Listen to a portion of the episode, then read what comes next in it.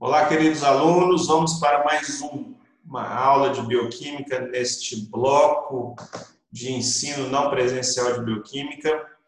Bom, na última aula a gente viu é, as unidades básicas que formam as proteínas, né, os aminoácidos.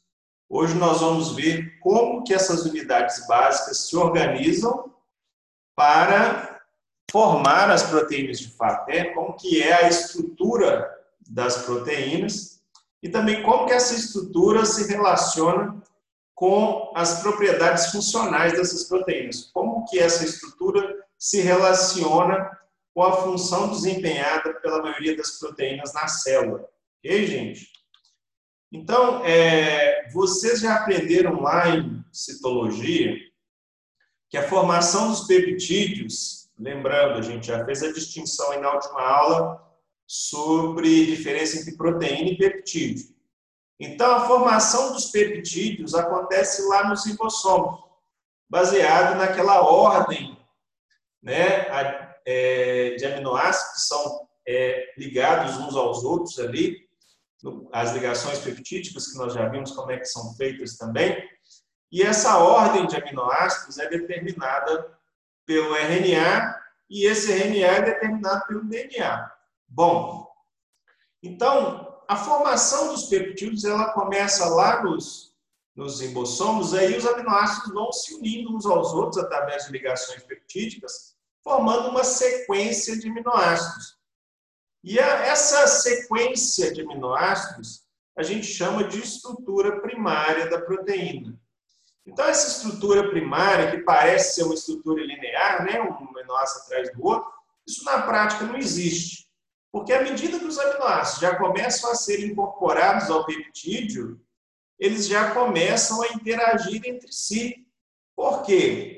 Nós vimos que cada aminoácido tem uma cadeia lateral e essas cadeias laterais, né, esses grupos radicais, têm propriedades químicas diferentes. Alguns são polares, outros são apolares, uns têm carga positiva, outros têm carga negativa, uns têm capacidade de formar pontes de hidrogênio, outros já não têm.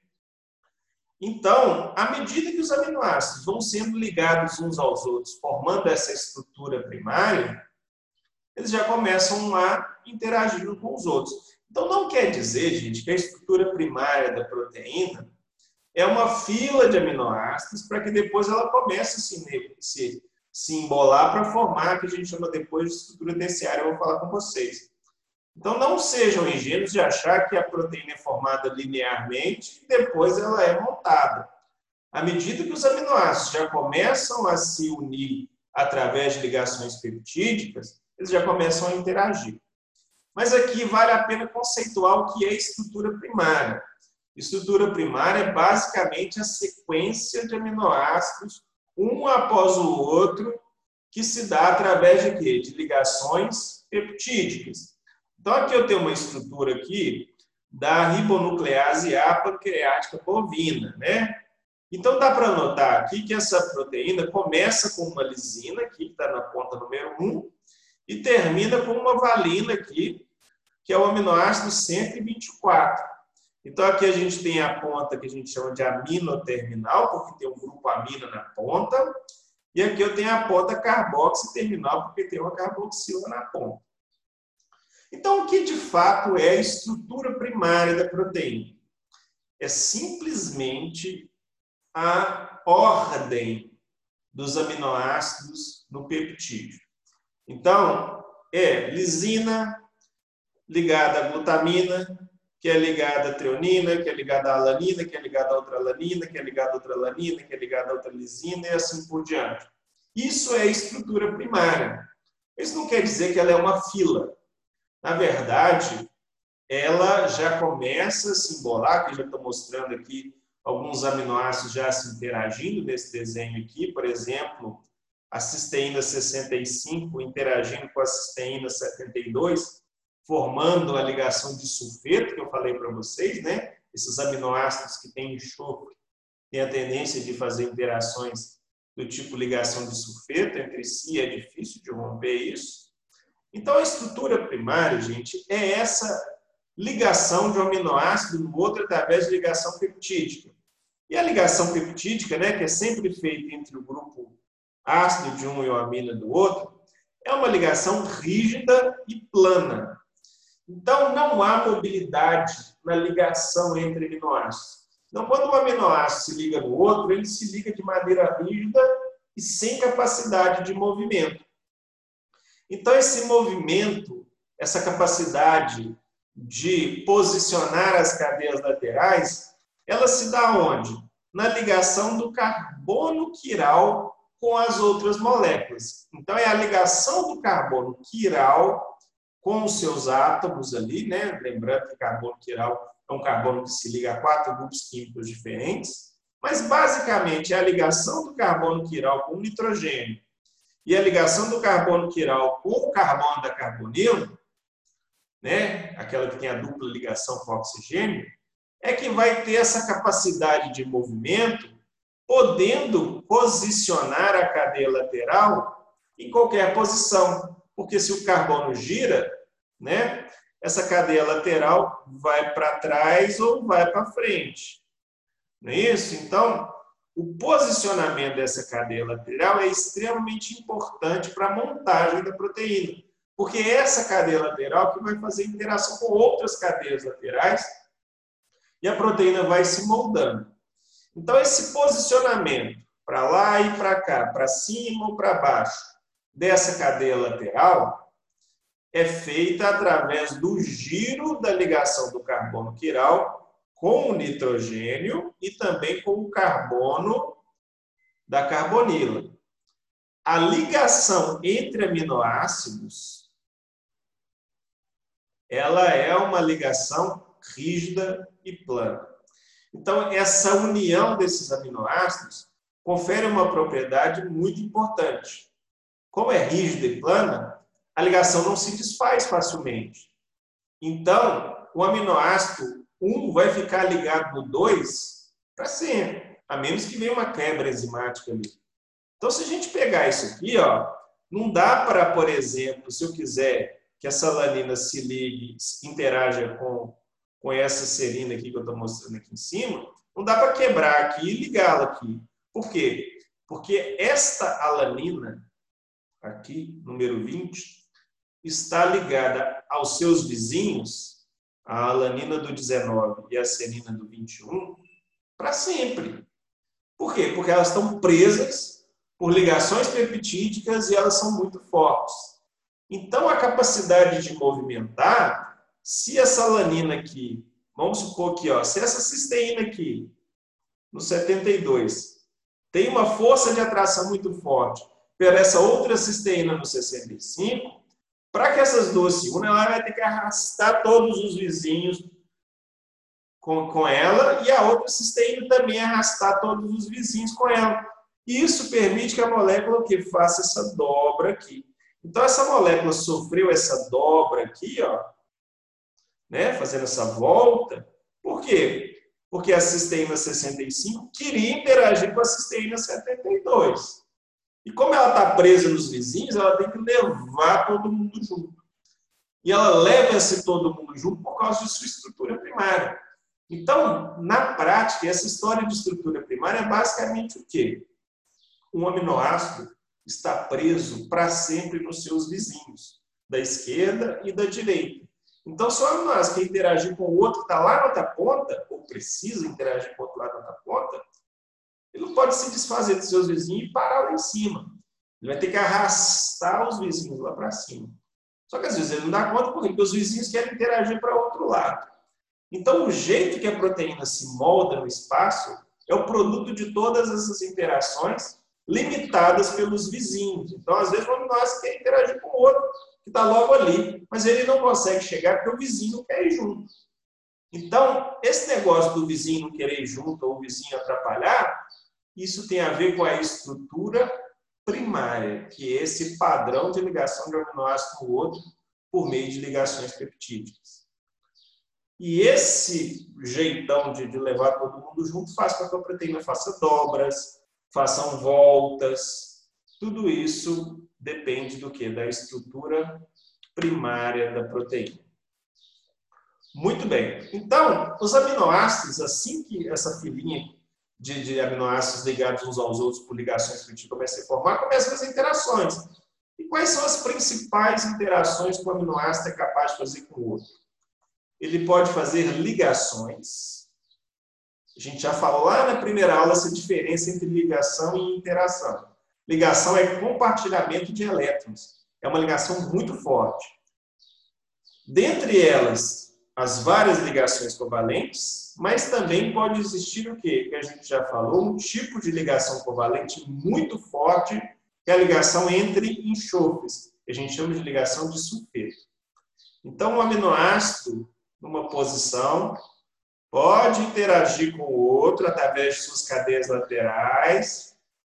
Né? Por quê? Porque o, grupo amino e o grupo carboxilo já estão comprometidos com o vizinho. Então, o que tem liberdade mesmo é só a cadeia lateral. Através de ligações covalentes. Aqui, ó. Todas essas aqui que eu estou mostrando são ligações de sulfeto. Mas podem haver, haver ligações também entre aminoácidos que não sejam por ligações de sulfeto. Tá? E aí, as mais comuns são as interações. O que, que são interações? Nas interações não há compartilhamento de elétrons. Há, na verdade, o quê? Atração de um aminoácido pelo outro por um motivo qualquer. Aqui são os principais motivos que eu vou colocar para vocês. O primeiro deles, e muito comum, são as pontes de hidrogênio. Falei de ponte de hidrogênio lá na, na segunda aula. A ponte de hidrogênio é quando a carga parcial positiva de um grupo atrai a carga parcial negativa de outro grupo. Então, é óbvio que quem faz ponte de hidrogênio são moléculas polares. Então, esse tipo de interação aí vai ser sempre o quê? Um nitrogênio ou oxigênio? Sempre não, tá, gente? Mais comumente. O nitrogênio ou oxigênio de uma molécula, que vão ter carga parcial negativa, tá? Esse oitozinho aí, na verdade, é um sigma atraindo o quê? Hidrogênios de outra molécula que vão ter carga parcial positiva. E aí esses hidrogênios vão ser atraídos por os oxigênios ou pelos nitrogênios de outra molécula. E eles ficam ali amarradinhos um no outro por força de cargas parciais. Existe uma coisa também que não é tá relacionada com carga parcial, sim por carga de verdade que são as interações iônicas. A gente viu que a gente tem aminoácidos com carga positiva, então, ou seja, eu tenho aminoácido com carga positiva, que vai ser atraído por quem? Por aminoácido com carga negativa. Então, eu tenho um aminoácido básico, ele vai ser atraído por um aminoácido ácido. Eles vão tender a se juntar. Da mesma forma que eu tenho a força de repulsão. Então, do mesmo jeito que eu tenho a atração desses dois aqui, eu tenho a repulsão por o quê? Por um aminoácido de carga igual. Então, um aminoácido ácido repele outro aminoácido de carga negativa, de outro ácido. Ácido com ácido repele. Básico com básico repele. Aminoácido básico com ácido atrai. Então, eles vão se atraindo e se repelindo de acordo com as cargas. Aí você pode falar, Gustavo, eu estou aqui na minha proteína um aminoácido ácido que está do ladinho do aminoácido básico. Por quê? Ó, ó, o aminoácido básico do ladinho de outro básico. Por quê? Porque ele até às vezes quer sair fora um do outro. Mas lembra que na estrutura primária eles estão presos um no outro? Às vezes o vizinho não quer ir. E aí ele ficou preso ali, por quê? Para ele sair fora, pela força de repulsão, ele tinha que ter força para levar os vizinhos junto. E, às vezes os aminoácidos vizinhos não querem sair dali. Né? Não tem a, a, a força de interação é para ficar. Então ele não consegue levar, então ele fica mesmo por força de repulsão. Tá? É tudo um produto dessas várias forças puxando ou empurrando. E ainda, gente, a gente tem as interações hidrofóbicas, né? Então, aqui só para pontuar, essa coisa da carga aminoácido básico atraindo ácido, a gente chama isso de interação iônica. E aí a gente tem também as interações hidrofóbicas. As interações hidrofóbicas são aquelas onde aminoácidos apolares, né, que têm baixa interatividade com a água vão tender o quê? A se unir. E eles vão se unir formando um miolinho daquele peptídeo. Então, a parte interna do peptídeo geralmente tem esses aminoácidos apolares, fazendo a união deles entre si ali para minimizar o contato com a água. Então, geralmente os aminoácidos estão interagindo entre si por meio dessas quatro ocasiões e quatro situações. Formação de pontes de hidrogênio entre aminoácidos polares, formações de ligações iônicas, de interações iônicas entre aminoácidos com cargas, interações hidrofóbicas feitas pelos aminoácidos apolares. Então, vamos lembrar aqui, ó. Então, nos iônicos tem que ter carga.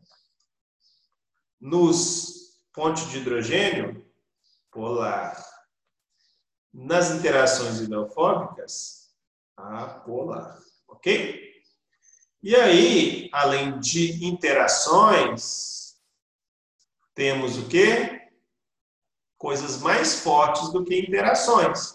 Nós temos as ligações, que são ligações covalentes, compartilhamento de elétrons. E dentre essas possibilidades de ligações covalentes, temos as ligações de sulfeto, que são ligações covalentes entre enxofres de aminoácidos, e isso é muito forte, muito difícil de romper. Muito bem. Então, gente, dependendo do lugar onde está a proteína, e onde eu tenho um grupinho de aminoácidos ali, eu posso ter grupinhos de aminoácidos que têm uma forte interação entre si. E aí esse grupinho de aminoácidos vai formar um bolinho, ou seja, um grupinho que é muito difícil de desfazer a união entre eles. Então, essa estrutura acaba se tornando muito estável por meio dessa rede de interações que esses aminoácidos conseguiram fazer. Então, não é raro eu ter regiões da minha proteína formada por grupos de aminoácidos que se uniram ali por meio dessas interações que eu mostrei para vocês, de maneira muito estável, que é difícil de romper. Fizeram um clãzinho ali. Essas regiões da proteína, onde eu tenho grupinhos de aminoácidos que interagem de maneira bastante forte e por isso de maneira estável, eu chamo isso de estruturas secundárias. Então, Gustavo, o que é estruturas secundárias? São regiões de uma proteína cujos aminoácidos interagem de maneira bastante forte. Ok? Então, vocês aprendem errado no ensino médio que a proteína tem uma estrutura primária e que logo depois ela inteira assume uma estrutura secundária. Isso é mentira. Não é toda a proteína que tem estrutura secundária. Isso é erro de até de conceituação. Então, o que são estruturas secundárias para a gente conceituar direito, para vocês aprenderem? Estruturas secundárias são regiões específicas da proteína ou do peptídeo cujos aminoácidos ali se interagem de maneira muito forte, formando uma estrutura extremamente estável. Essa estrutura, formada por esse conjunto de aminoácidos que tem grande interação, é chamada de estrutura secundária. Então, a proteína pode ter uma, duas, três dezenas de estruturas secundárias. Ok?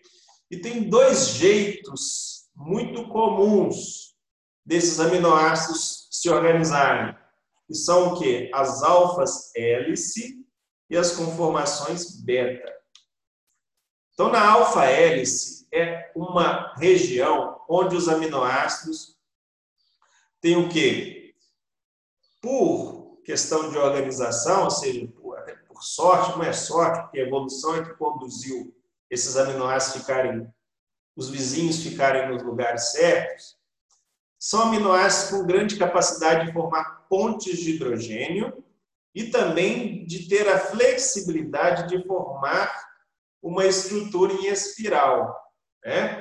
A gente viu que existem alguns aminoácidos que são flexíveis demais, como a glicina, e tem aminoácidos que são flexíveis de menos. O porque são trambolhos, igual o triptofano, ou, por exemplo, a prolina, que é rígida pra caramba, não tem flexibilidade para formar uma estrutura em hélice. E eu tenho aminoácidos que têm a mínima vontade de fazer ponte de hidrogênio, que são quem? São os apolares. Então, quando eu tenho né, uma região da proteína, onde eu tenho uma grande quantidade de aminoácidos, com capacidade de fazer ponte de hidrogênio, e com a flexibilidade necessária para fazer uma alfa-hélice, o resultado é o quê?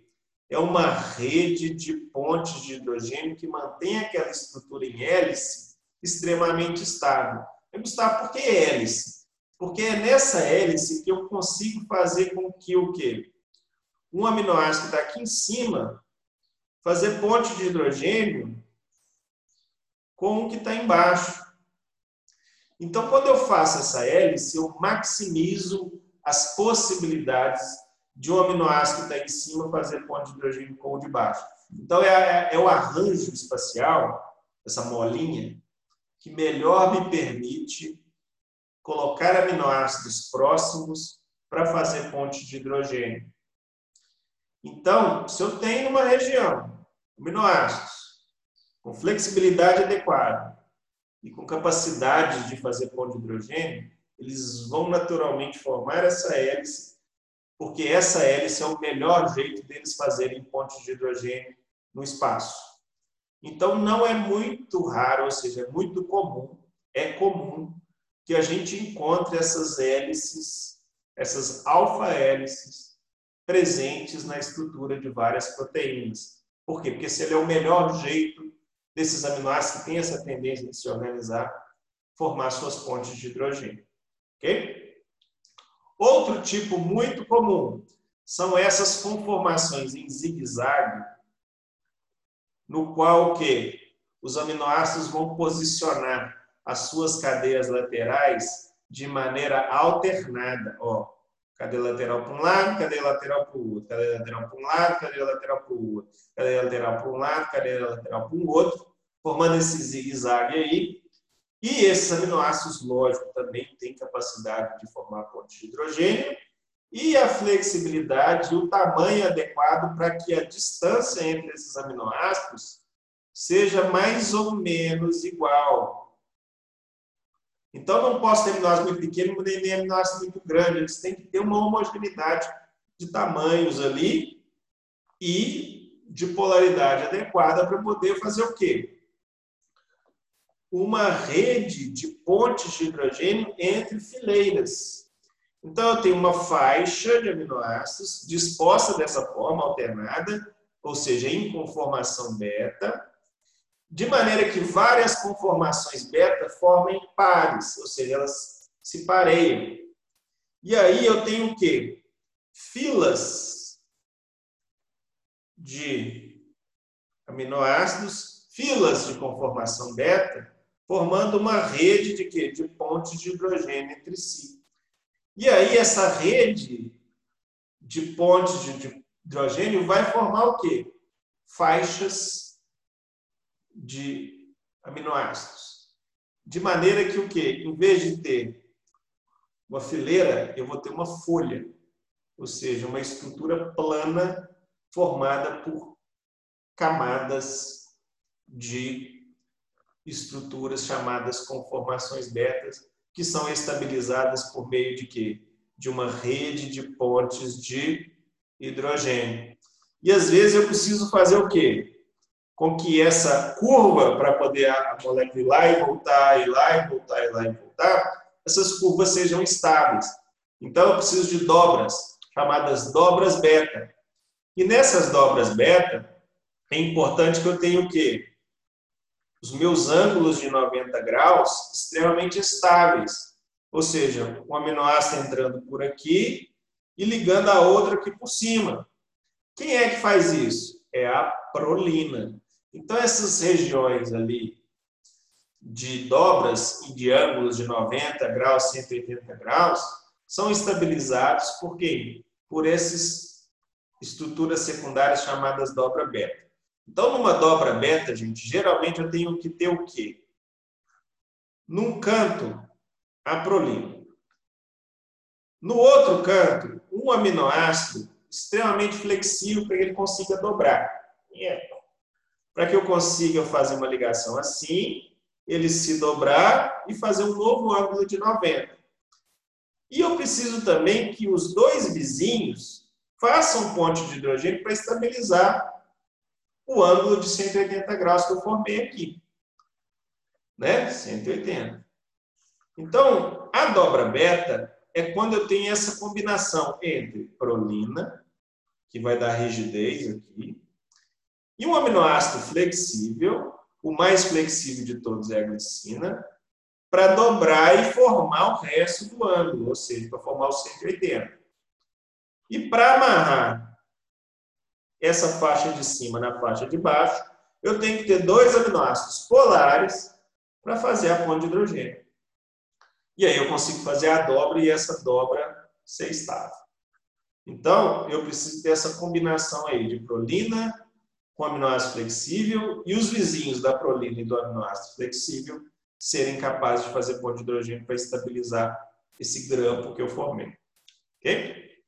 Então, gente, a gente vai encontrar várias regiões da proteína formando estruturas secundárias. O que, que define onde vai ser uma estrutura secundária ou outra é o quê? É a proporção de aminoácidos propensos a formar aquela estrutura.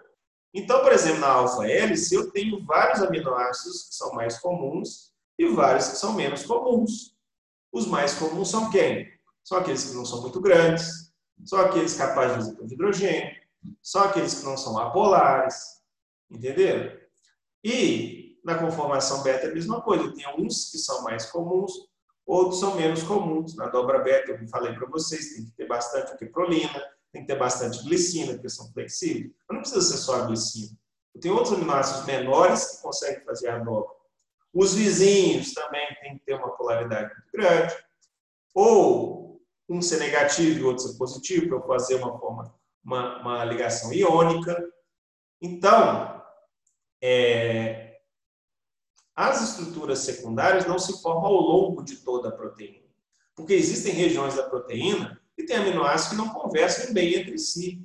E aí, nessas regiões, eu não vou ter estruturas é, é, estáveis o suficiente para eu chamar aquilo de estrutura secundária. Ok? E ainda, gente, eu posso ter proteínas que são maiores, onde uma estrutura secundária se liga fortemente a outra estrutura secundária, formando um negócio super, né? Eu formo um combo, uma ligação de uma estrutura secundária com outra. Essas estruturas são chamadas de estruturas supersecundárias ou motivos proteicos. Tá? Então, o que é um motivo proteico ou uma estrutura supersecundária? É quando uma estrutura secundária interage com uma ou mais estruturas secundárias. Isso, gente, é extremamente importante para formar estruturas grandes. Por exemplo, é,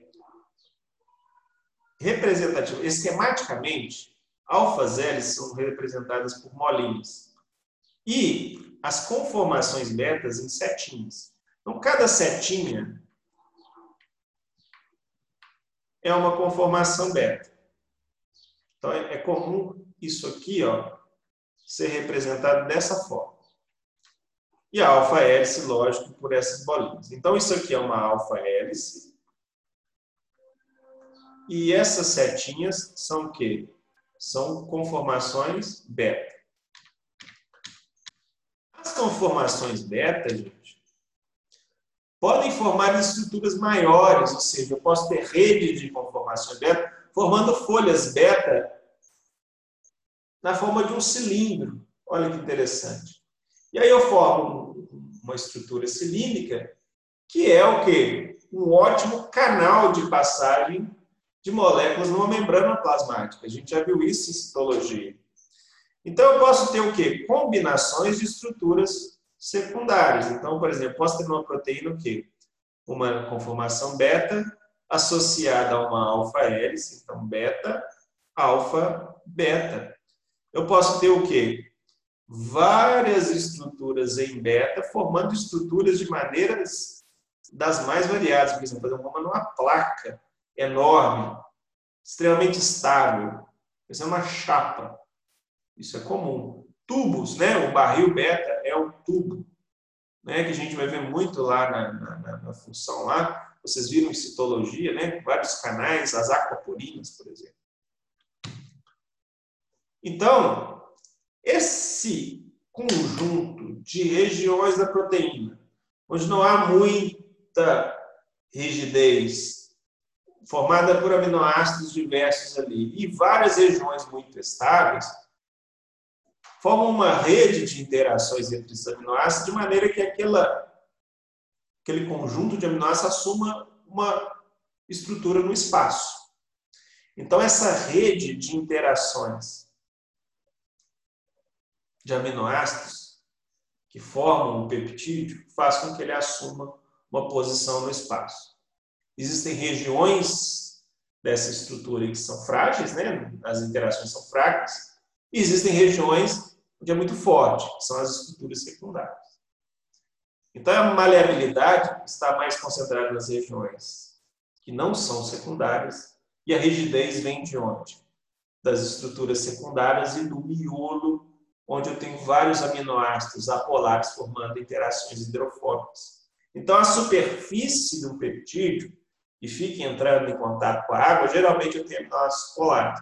Lá no miolo, eu tenho aminoácidos o quê? apolares, porque eles não querem entrar em contato com a água que está em volta. E isso junta ali, ó, que é difícil de formar essa, desfazer essa rede de interações. Lembrando que naquele miolo precisa ter só os apolares, né? Lembrando que por causa da estrutura primária, um apolar pode levar um vizinho que não seja tão polar assim, mas ele leva lá para o miolo. Então, essa rede de interações formadas por interações iônicas, interações hidrofóbicas, pontes de hidrogênio, ligações covalentes, ligações entre estruturas secundárias, folhas beta, barril beta, alfa-hélice, tudo isso contribui somado, né, para uma estrutura global da proteína, que a gente chama de estrutura terciária da proteína. Então, uma proteína ela assume uma forma no espaço. Essa forma no espaço a gente chama de estrutura terciária da proteína. Essa forma no espaço que a proteína assumiu, ela não é tão modificável assim. Ela não é tão flexível assim. Por quê, Gustavo? que uma proteína, ao assumir uma forma no espaço, não pode mudar tanto a sua estrutura. Por quê? Primeiro que o miolo é formado por um monte de aminoácidos grudados um no outro, formando como se fosse o, núcleo, né? o core, né? o tronco do, do, do negócio. E segundo, mesmo que pelo lado de fora, tem várias estruturas que são estruturas secundárias, que são regiões muito fortemente é, estáveis formados pela uma rede de interações entre aminoácidos. Então, as estruturas secundárias, a estrutura hidrofóbica no meio lá, o núcleo da proteína, faz com que ela mantenha a sua estabilidade e as regiões onde ela pode mexer um pouco são as regiões cujos aminoácidos não estão formando redes fortes de interação. É ali que a proteína tem margem para se modificar a sua forma, né? mudar um pouquinho a sua estrutura. Okay? Então, baseado nessa complexidade e na rigidez dessa estrutura terciária, as proteínas são classificadas em dois grandes grupos: as proteínas fibrosas e as proteínas globulares. As proteínas fibrosas geralmente são o quê? São estruturas formadas por uma grande quantidade de aminoácidos formando redes de interações. Então, são estruturas extremamente rígidas. Por que, que são rígidas? Porque os aminoácidos que compõem essas proteínas têm uma tendência muito forte de formar rede de interações. E aí elas formam praticamente uma estrutura secundária quase única. Né? Ou seja, grande porcentagem das suas, dos seus aminoácidos estão fazendo redes de interações. Então está todo mundo muito amarrado um no outro. Então, para tirar ela da sua forma, ou seja, para mudar a estrutura dela, é muito difícil. Essas proteínas fibrosas normalmente compõem as nossas proteínas estruturais, ou seja, que formam é, blocos constitutivos da célula ou de uma organela. Tá? Então, por exemplo, fibras musculares, né, que vão formar lá os biócitos, é, as fibras de, de, de colágeno, etc, etc. Por outro lado, existem proteínas que têm uma maleabilidade melhor, maior e, por isso, tem uma porcentagem maior de aminoácidos formando interações mais fracas. E, por isso, elas têm uma maleabilidade maior. Essas são as proteínas globulares. E as proteínas globulares, elas têm um grau de complexidade de dobragens ainda um pouco maior. Então, a morfologia é muito variável, assim, existem diversas formas diferentes de estruturas globulares e uma mesma proteína pode mudar um pouquinho o seu jeito, mais do que uma fibrosa. Então, a proteína fibrosa geralmente tem papel estrutural e a rigidez é altíssima. Por quê? Porque a maioria de seus aminoácidos estão fazendo redes de interações fortes. Já as globulares, elas têm um padrão de enovelamento, de embaralhamento ali mais complexo, uma quantidade maior de aminoácidos formando interações mais fracas, permitindo assim uma flexibilidade maior e aí assumindo papéis de regulação do metabolismo, né? São enzimas, são sinalizadores, etc, etc. OK? Então aqui só mostrando no desenho aqui exemplos de estruturas de proteínas fibrosas aqui, por exemplo, uma forma de um bastão, onde praticamente toda a estrutura do proteína é uma alfa-hélice. E aqui várias, aqui mostrando a diversidade de seis proteínas globulares. Lembrando, gente, que a proteína globular, quando eu falei que ela é menos, é, menos rígida, isso não quer dizer que ela não tenha nenhuma estrutura secundária. A estrutura secundária é importante para qualquer proteína. Olha só essa aqui na letra A uma grande quantidade de alfas hélice, mas com várias regiões ó, onde não há estruturas secundárias, ou seja, ela tem a flexibilidade em várias regiões. Aqui eu tenho o quê? Uma grande quantidade de conformações beta, formando folhas beta. Também eu tenho alfas hélice, mas eu tenho também regiões onde não há tanta rigidez assim, ela consegue ainda ter uma certa flexibilidade.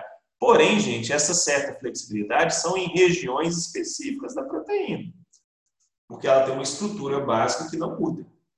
Ok? Então, mesmo assim, as várias proteínas podem assumir formas diferentes, olha só. E essas formas diferentes, que a gente chama de estrutura tridimensional, depende de quê? Depende do padrão de organização dos seus aminoácidos. Bom, pensando já agora em função, as proteínas têm regiões que vão interagir com outras moléculas. E essas regiões é, são chamadas de domínios proteicos. Então, domínio proteico é uma região da proteína que geralmente está relacionada com a sua função. E a grande maioria das proteínas desempenham a sua função interagindo com outras moléculas. Por exemplo, as, as enzimas interagem com o seu substrato. Um anticorpo interage com o seu antígeno. Um hormônio interage com o seu receptor celular. Entenderam? Então, essas regiões onde a proteína vai interagir com outra molécula para desempenhar o seu papel, ela não se encaixa em qualquer lugar, tem um lugar específico de interação. E geralmente esses lugares específicos de interação a gente chama de domínios proteicos. Ok? Então, uma proteína pode ter um único domínio proteico, pode ter vários, depende da função que ela desempenha, né? Existem proteínas que se ligam a várias outras ao mesmo tempo, formando o que a gente chama de complexos proteicos. Então, mais uma definição para vocês. O que é um complexo proteico?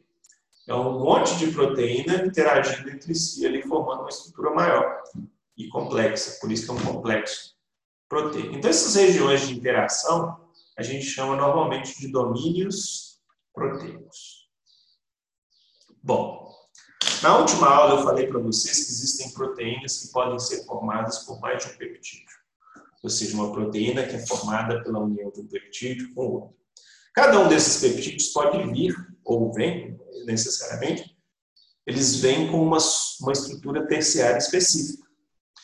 Então, cada peptídeo de uma proteína pode ter sua estrutura terciária, mas quando se juntam, formam uma nova configuração espacial. Ou seja, a união forma uma nova molécula com sua forma específica. Esse padrão de organização desses peptídeos é o que a gente chama de estrutura quaternária. A quaternária é o quê? É a forma com que peptídeos se organizaram quando se unem para formar uma estrutura maior, uma proteína maior. Então, por exemplo, aqui, ó, na letra A, eu tenho o quê? Uma estrutura formada por dois peptídeos, um em rosa e um em roxo. E eles se organizaram desse jeito aqui, ó. Um para a esquerda, um para a direita. Então, este peptídeo tem uma estrutura terciária. Este peptídeo tem a sua estrutura terciária. Mas, ao se organizarem, formaram uma estrutura maior. Essa estrutura maior, que eu chamo de estrutura quaternária. Aqui é a mesma coisa. A protease é aspartica aqui do HIV, formada por dois peptídeos, que se organizaram para a esquerda e para a direita aqui. Certo?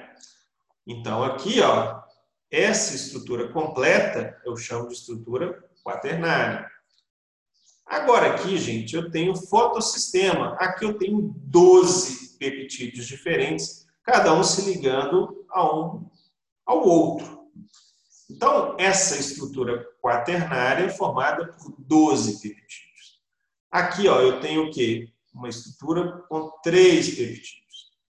Então, as proteínas formadas por vários peptídeos, a gente chama de proteínas multiméricas. Tá? Então, por exemplo, se ela tem dois, ela é uma estrutura dimérica. Essa aqui que tem três, trimérica. Essa aqui tem quatro, ó. Um, dois, três, quatro. É uma estrutura tetramérica. Essa aqui tem 12. Então, 12 é 12 dodecamérica. Então, não há uma regra específica de que só pode ligar com 2, com 3, com 4, com 5. Não é comum muitas estruturas, mas é possível. Igual aqui tem fotossistema dessa bactéria aqui, ó, 12. Né? Então, é, quando esses vários peptídeos se organizam, eles formam uma estrutura que a gente chama de estrutura quaternária. Ok? Bom, as proteínas, para se montar no espaço, elas são produto da união de vários aminoácidos ali se interagindo. Só que sozinhas, espontaneamente, esses aminoácidos talvez não assumam a forma necessária para ela desempenhar o seu papel funcional. Então, algumas proteínas precisam ser montadas, ou seja, o aminoácido está aqui, ele tem que ligar no outro ali para ela assumir a forma certa. Ela vem, coloca no lugar certo, muda aqui, muda aqui. É como se elas fossem moldadas. Então, a grande maioria das proteínas não se montam espontaneamente só pela interação aleatória de seus aminoácidos. O que é mais comum é que a proteína, ao ser a, a proteína no início de sua síntese, ela já começa a ser moldada, colocando os aminoácidos, cada um interagindo com o que precisa para que a proteína assuma uma forma específica no espaço para desempenhar a sua função. A gente vai ver na próxima, na, daqui a pouco, que a forma da proteína está muito relacionada com a sua função. Por quê? Porque eu já falei, a função da proteína está muito ligada com interação, com encaixe. Então, se ela não encaixa direito, ela vai funcionar direito. Então, o encaixe depende da forma. E a forma depende da forma como que um aminoácido interage com o outro. Então, é muito comum que as proteínas não se montem espontaneamente. Os aminoácidos não interagem espontaneamente com o aminoácido correto para ela assumir a sua forma. Então, existem proteínas que moldam a proteína em formação. E essas proteínas são chamadas de proteínas chaperonas e chaperoninas. Então, quem são as chaperonas e as chaperoninas? São proteínas, outras proteínas, responsáveis por moldar uma proteína em construção para que ela assuma sua forma exata para interagir com os seus componentes exatos para desempenhar a sua função. Muito bem. Pessoal, então a, a, a lógica segue. Então, se a proteína não consegue se montar espontaneamente, se eu quebrar essa rede de interações entre aminoácidos por um tempo, por exemplo, acidificando o meio, alcalinizando o meio, elevando a temperatura, é óbvio que se eu cessar essa alteração do meio, ela não vai voltar ao que era antes. Por quê? Porque ela não se monta sozinha. Então, as proteínas, quando são montadas, elas assumem uma estrutura. Né? Os aminoácidos acabam fazendo as suas interações fortes e fracas, o que seja, e ela assume essa forma no espaço. Mas se eu desequilibrar o meio, ou seja, mudar muito o meio onde aquela proteína está, subindo temperatura, mudando o pH, colocando ali, em vez de uma solução aquosa, colocando aquela proteína numa solução apolar, um solvente orgânico que seja, o que vai acontecer ali? A proteína vai se desmanchar. Se eu cessar, se eu tirar o que estava desequilibrando e voltar ao normal, ela não volta ao normal. Por quê? A proteína não se monta sozinha de volta. Então, a proteína, ela tem até uma margem de que se você mudar o meio, ela muda um pouquinho, se você voltar atrás, ela volta. Mas se ela chegar num limiar onde você bagunçou ela tanto, e aí ela não volta mais. Quando ela é, a sua estrutura é bagunçada, ou seja, é desfeita, a ponto dela não conseguir voltar mais, eu chamo isso de quê? De desnaturação proteica. Então, a desnaturação proteica é quando eu quebro a rede de interação entre os aminoácidos a ponto dela perder a sua estrutura terciária de maneira é, irreparável, irreversível. Ok? E quando acontece isso, lógico que a proteína vai acabar perdendo que a sua atividade, a sua função. Por quê? Porque a função da proteína está muito ligada à sua forma. Ok? Então, o que, que causa a desnaturação proteica? É eu. O que causa é as forças que quebram a interação entre os aminoácidos. Então, por exemplo, mudanças na temperatura quebram ligações entre os aminoácidos, porque eles estão ali presos um para o outro, ali, por exemplo, por uma ponte de hidrogênio ou por uma interação iônica. Mas se eu começar a agitar demais esses aminoácidos, eles vão se soltar. Ou seja, se aumentar o estado vibratório deles, se aumentar a temperatura o fornecimento de calor, que seja, vai mudar. Se eu mudar o pH, lembra que existem aminoácidos que são extremamente sensíveis ao pH. Se eu mudar o pH, eles passam de polares para apolares ou o contrário. Então, eles podem perder uma, uma interação iônica, eles podem deixar de fazer pontes de hidrogênio, simplesmente porque eu mudei o pH e a estrutura da cadeia lateral muda. Mudou a cadeia lateral, mudou a rede de interações. Outra coisa, o que mantém aquele núcleo lá são as interações hidrofóbicas dos apolares. Por quê? Porque o meio externo é polar.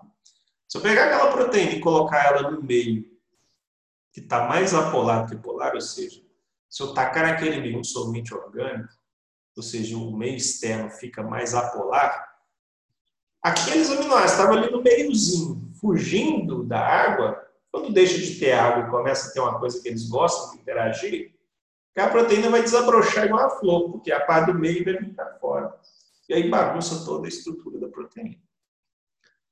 Lógico que há resistência a isso, né, gente? Os aminoácidos estão interagindo entre si ali, e lógico, quanto mais forte a rede, mais resistente é. E, por exemplo, quando mais ligações covalentes, por exemplo, eu tenho segurando a estrutura da proteína, mais difícil é romper aquilo ali. Porque ligação covalente é diferente de interação. Então, há uma resistência à desnaturação, de maneira que se eu mudar só um pouquinho o meio, os locais mais frágeis podem mudar a sua estrutura. E se eu voltar à condição normal, a proteína volta. Mas se eu jogar uma força muito forte, ou seja, uma temperatura muito alta, um pH muito alto, pega muito baixo, né? Tacar solvente orgânico ali, agora já pensando industrialmente, eu vou desestruturar a proteína. Né? Que exemplo claro disso? É a clara de ovo. Né? A clara do ovo tá, tem uma série de proteínas ali, que tem aquela propriedade ali mais gelatinosa, translúcida, mas se você taca calor, ou seja, taca o ovo na frigideira, o que vai acontecer?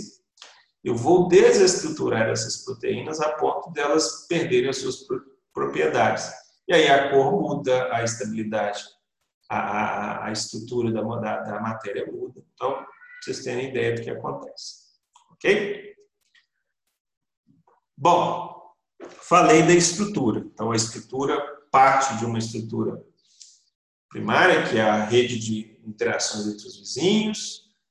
A proteína começa a fazer uma rede de interações, regiões muito fortes formam estruturas secundárias, existem regiões fracas, ela se molda no espaço, forma uma estrutura terciária.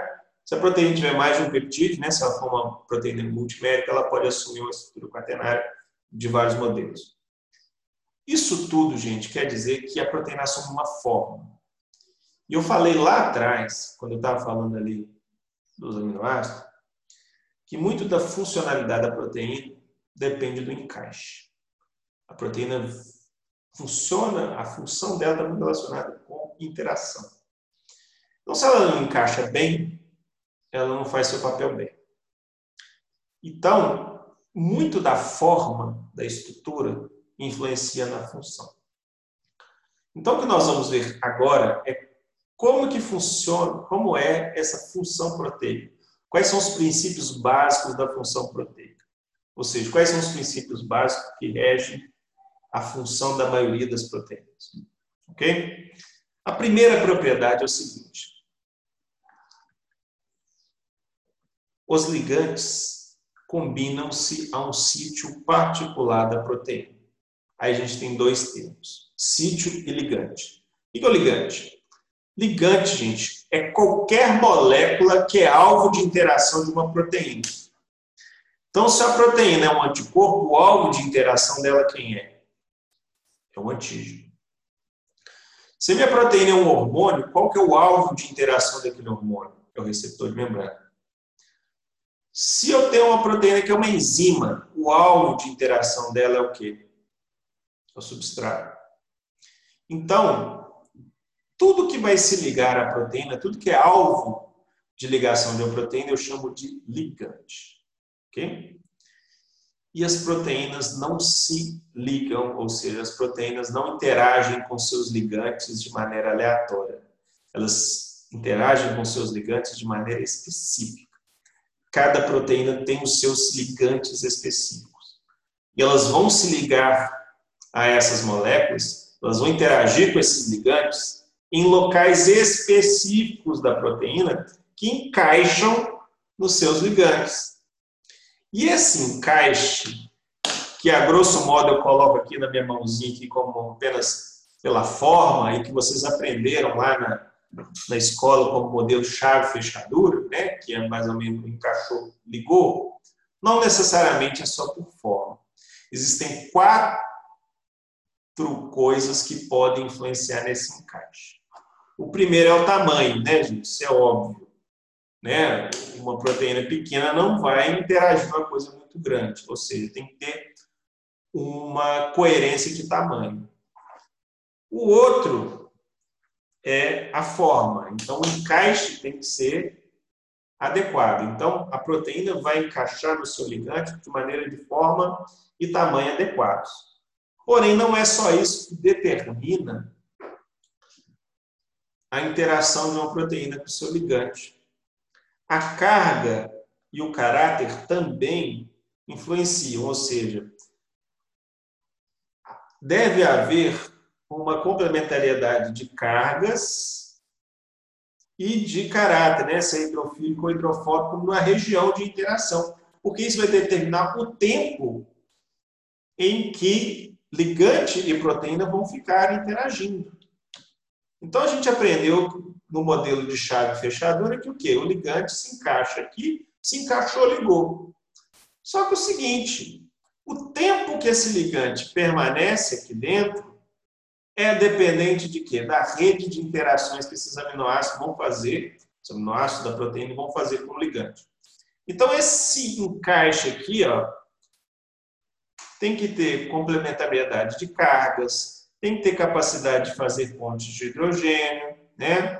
tem que ser um polar com polar, porque polar no polar não vai encaixar ali direito. Então, gente, o que determina a interação de uma proteína com seu ligante é forma, tamanho, para caber no buraco, mas também a carga e o caráter influenciam para determinar o tempo que esse ligante vai ficar interagindo com a proteína. Se há uma complementariedade grande, esse tempo é maior. Se há uma complementariedade de carga e caráter ali, ou até de forma é, menor, menos eficiente, vai ligar, vai bater e vai sair. Ok? E aí a gente vai para a segunda propriedade. A interação é específica. E essa interação também ela é reversível. O que quer dizer isso? Essa afinidade pelo ligante, ela não é uniforme. Por quê? Porque eu preciso de ter um momento de conexão, mas também ter um momento de desconexão. Porque às vezes a proteína ela tem que agir sobre o seu ligante depois soltar esse ligante para esse ligante ir embora e fazer outra coisa. Então, por exemplo, uma enzima, quando ela age sobre o seu substrato, ela tem que soltar desse substrato para que esse substrato seja o alvo de uma nova enzima, por exemplo, né? agora já na forma de produto. Então, eu tenho que ter, gente, a seguinte coisa: a proteína tem que ter afinidade pela, pelo seu ligante, mas também tem que ter perda de afinidade para poder soltar. E aí que eu falo para vocês. Lembra que essa afinidade é de forma, tamanho, carga e caráter. Então, quando a proteína precisa interagir, eu tenho que dar as máximas condições de forma, tamanho, carga e caráter. Elas guardar e encaixar aqui. Porém, se eu estou, se eu sou uma enzima e vou modificar o meu substrato, a proteína vai mudar a molécula, a molécula automaticamente já começa o quê? Por ser mudada, já perde um pouco dessa complementariedade, ou de forma, ou de carga, ou de carga. Às vezes isso não acontece, mas a proteína tem que se soltar para ela pegar a próxima. Então, às vezes, a própria proteína sofre modificações de forma, carga ou caráter, para que ela perca essa, um pouco dessa afinidade, dessa conexão, para que o seu ligante saia fora, para que ela pegue, pegue o próximo e para que esse ligante vá fazer outra coisa. Então, essa variabilidade na interação, ou seja, forte interação e fraca interação, forte interação e fraca interação, garante o quê? A reutilização da proteína em suas funções. Então, a proteína ela precisa ter uma variabilidade ali naquele sítio para permitir a conexão, mas também permitir a desconexão. A gente pensa muito nisso, de capacidade de atrair o seu ligante. Ela tem, tem que ter uma capacidade também de se, se livrar dele. Senão não tem o quê? A capacidade de reutilização. Então, a segunda propriedade importante para as proteínas, além da especificidade, é a reversibilidade. Ou seja, as proteínas precisam ter afinidade e perda de afinidade para poder soltar. Ok? Terceira propriedade explica a primeira e a segunda. Como é que ela ganha afinidade e perde afinidade? Mudando sua forma, carga ou caráter. E ou caráter, né? Porque pode mudar as três coisas ao mesmo tempo. Por isso que eu digo que as proteínas precisam ter o quê? Uma flexibilidade estrutural. Né? As proteínas podem podem ter modificações em seus aminoácidos. Por exemplo, aqueles aminoácidos ali da, da superfície, que na hora que ela quer atrair esse substrato, ela tem carga positiva, porque o substrato tem carga negativa, o ligante tem carga negativa. Quando eu quero soltar, se eu arrumar um jeito desse positivo deixar de ser positivo, já ajuda. E como que eu faço isso? Eu posso mudar a estrutura dessa molécula de maneira com que ela fique o quê? Em vez de positiva, ela fique neutra. Então, é importante que as proteínas tenham uma flexibilidade estrutural, para que elas modifiquem-se, propiciando a afinidade, mas também se modifiquem, tirando a afinidade, para elas se soltar do seu ligante. Lógico, gente, que existem proteínas que são estruturais. Essas são igual tijolo, igual telha. Elas são blocos constitutivos. E, lógico, essas têm que mudar muito pouco, ou nunca mudar. Então, existem proteínas e proteínas. Então, proteínas cuja função é ser bloco estrutural, lógico, essas são pouquíssimo flexíveis. E geralmente são fibrosas. Por outro lado, existem proteínas que vivem da interação, vivem modificando coisas. Né? Enzima, hormônio, etc. Essas têm que ter flexibilidade. E essa flexibilidade decorre de quê? Dessa capacidade que eu tenho de alterar a interação entre aminoácidos. E de onde que vem essa capacidade de alterar, de mudar a interação entre aminoácidos? Porque as cadeias laterais não são imutáveis. As cadeias laterais sofrem modificações. Posso mudar as cadeias laterais das proteínas. Né? E isso garante a flexibilidade que eu preciso para quê? para garantir a reversibilidade de afinidade. Reversibilidade de afinidade, é isso. É ser, é, é ter afinidade quando eu preciso e ter e perder a afinidade também quando eu preciso se soltar. Ok? Quatro. Essa capacidade de ter afinidade e não ter afinidade pode ser pela modificação do meio. Né? Eu posso mudar o meio com relação ao pH e mudar os meus aminoácidos, e aí ela muda de um jeito. Muda o pH de volta, ela volta para outro jeito. Só que isso tem um probleminha. Se eu mudar o meio inteiro, o meio da organela, o meio do celular inteiro, o que vai acontecer? Eu vou mudar não só aquela proteína, mas vou mudar várias outras. E às vezes aquele momento não era o momento de outras mudarem, é só daquela. Então, a célula tem que ter meios para desestabilizar a estrutura de uma proteína específica, e não só mudar o meio inteiro para mudar todo mundo ao mesmo tempo. Então, é muito comum que o quê? Que as proteínas sejam mudáveis a sua forma ligeiramente ali para ganhar afinidade, perder afinidade, não por modificação do meio inteiro. É muito comum que eu, eu tenha o quê? estruturas chamadas moduladores, que são moléculas que se ligam à minha proteína por um outro sítio, capazes de mudar a minha estrutura para que ela ganhe ou perca afinidade. Porque ela mude a estrutura de A para B, de B para C, de C para D, ou voltar para A. Essas moléculas que se ligam à minha proteína para fazê-las mudarem, eu chamo elas de moduladores. Então, eles modulam a minha função, aumenta a eficiência, diminui a eficiência, aumenta a quantidade, ou seja, modula, né? dá modo, modo, modo on, modo off. Ok? E essas proteínas que são reguladas desta forma, a gente chama de proteínas alostéricas. Então, o que são proteínas alostéricas? São proteínas que têm a sua estrutura mudada sob influência da ligação de outra molécula. E essa outra molécula se chama modulador. Esse fenômeno todo de ter proteínas que sofrem modificações mediante a ligação de moduladores se chama alosteria. Ok? Essa alosteria é homotrópica ou heterotrópica. O que é uma alosteria homotrópica? quando o modulador é o próprio ligante. Opa, o que, é isso? Imagina eu tenho uma proteína com alta afinidade.